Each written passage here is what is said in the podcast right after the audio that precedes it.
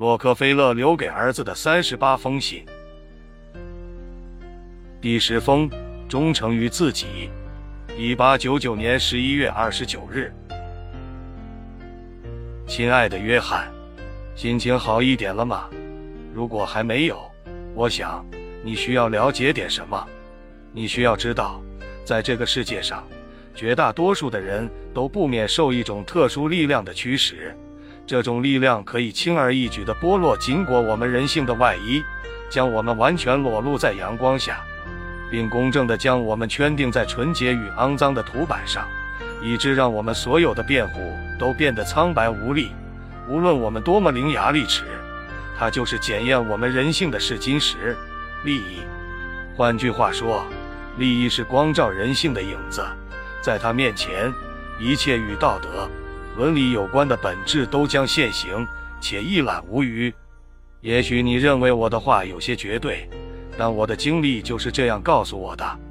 我不是人类史学家，我不知道他们将对人之所以高尚与丑恶做出何种解释。但我的人生历程让我坚信，利益似乎无坚不摧，它可以把本可彼此平静度日的人、种族、国家拉将在一起，彼此尔虞我诈。刺刀见红，在那些骗局、陷阱乃至诽谤、污蔑和诋毁，以及残酷无情的血腥争斗和强盗式的掠夺中，你都会发现追逐利益的影子。在这个意义上，与其说我们是自己心灵的主人，倒不如说我们是利益的奴隶更准确。我可以断言，在这个世界上，除去神，没有不追逐利益的人。自你走入人与人往来的那一刻起，一场旷日持久的人生谋利游戏就开始了。在这场游戏中，人人都是你的敌人，包括你自己。你需要与自己的弱点对抗，并与所有将快乐建筑在你痛苦之上的恶行而战。所以，当我看破这一切之后，我一直坚守着一个原则：我可以欺骗敌人，但绝不欺骗自己。危机正在射杀我的敌人，永远不会让我的良心不安。儿子，请不要误会我，我无意要将我们这个世界涂上一层令人压抑、窒息的灰色。事实上，我渴望友谊、真诚、善良和一切能滋润我心灵的美好情感。我也相信它们一定存在。然而，很遗憾，在追名逐利的商场中，我难以得到这种满足。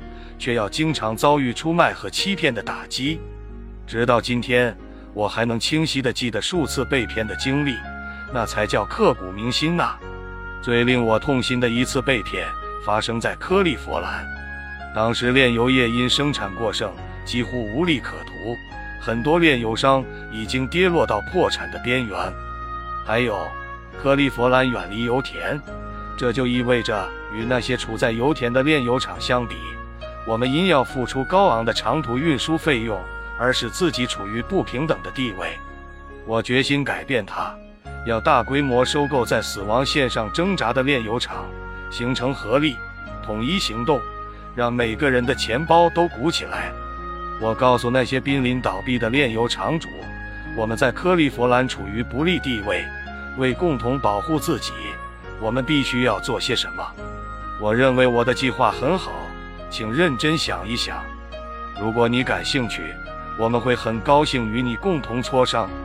也由于善良的愿望和战略上和考虑，我买下了许多毫无价值的工厂，它们就像陈旧的垃圾，只配扔到废铁堆里。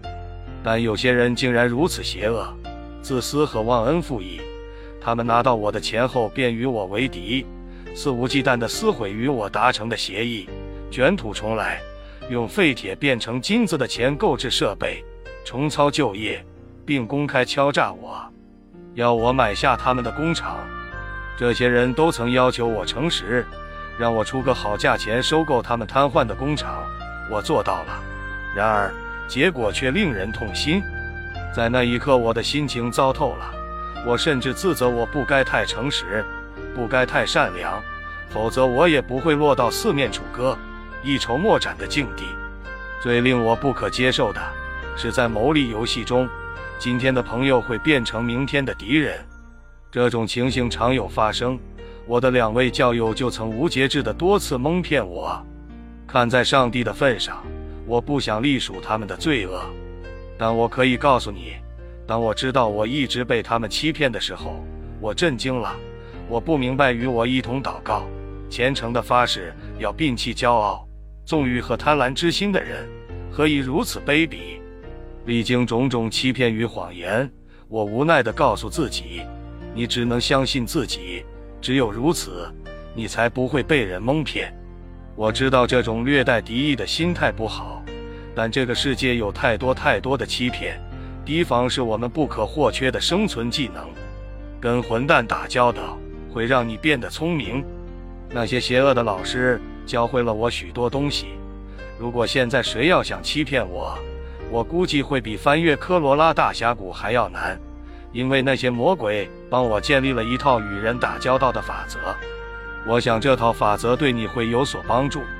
我只有在对自己有利无害的情况下，才表现自己的感情。我可以让对手教导我，但我永远不教导对手，无论我对那件事了解有多深。凡事三思而决，不管别人如何催促，不考虑周全绝不行动。我有自己的真理，只对自己负责。小心那些要求我以诚相待的人。他们是想在我这里捞到好处。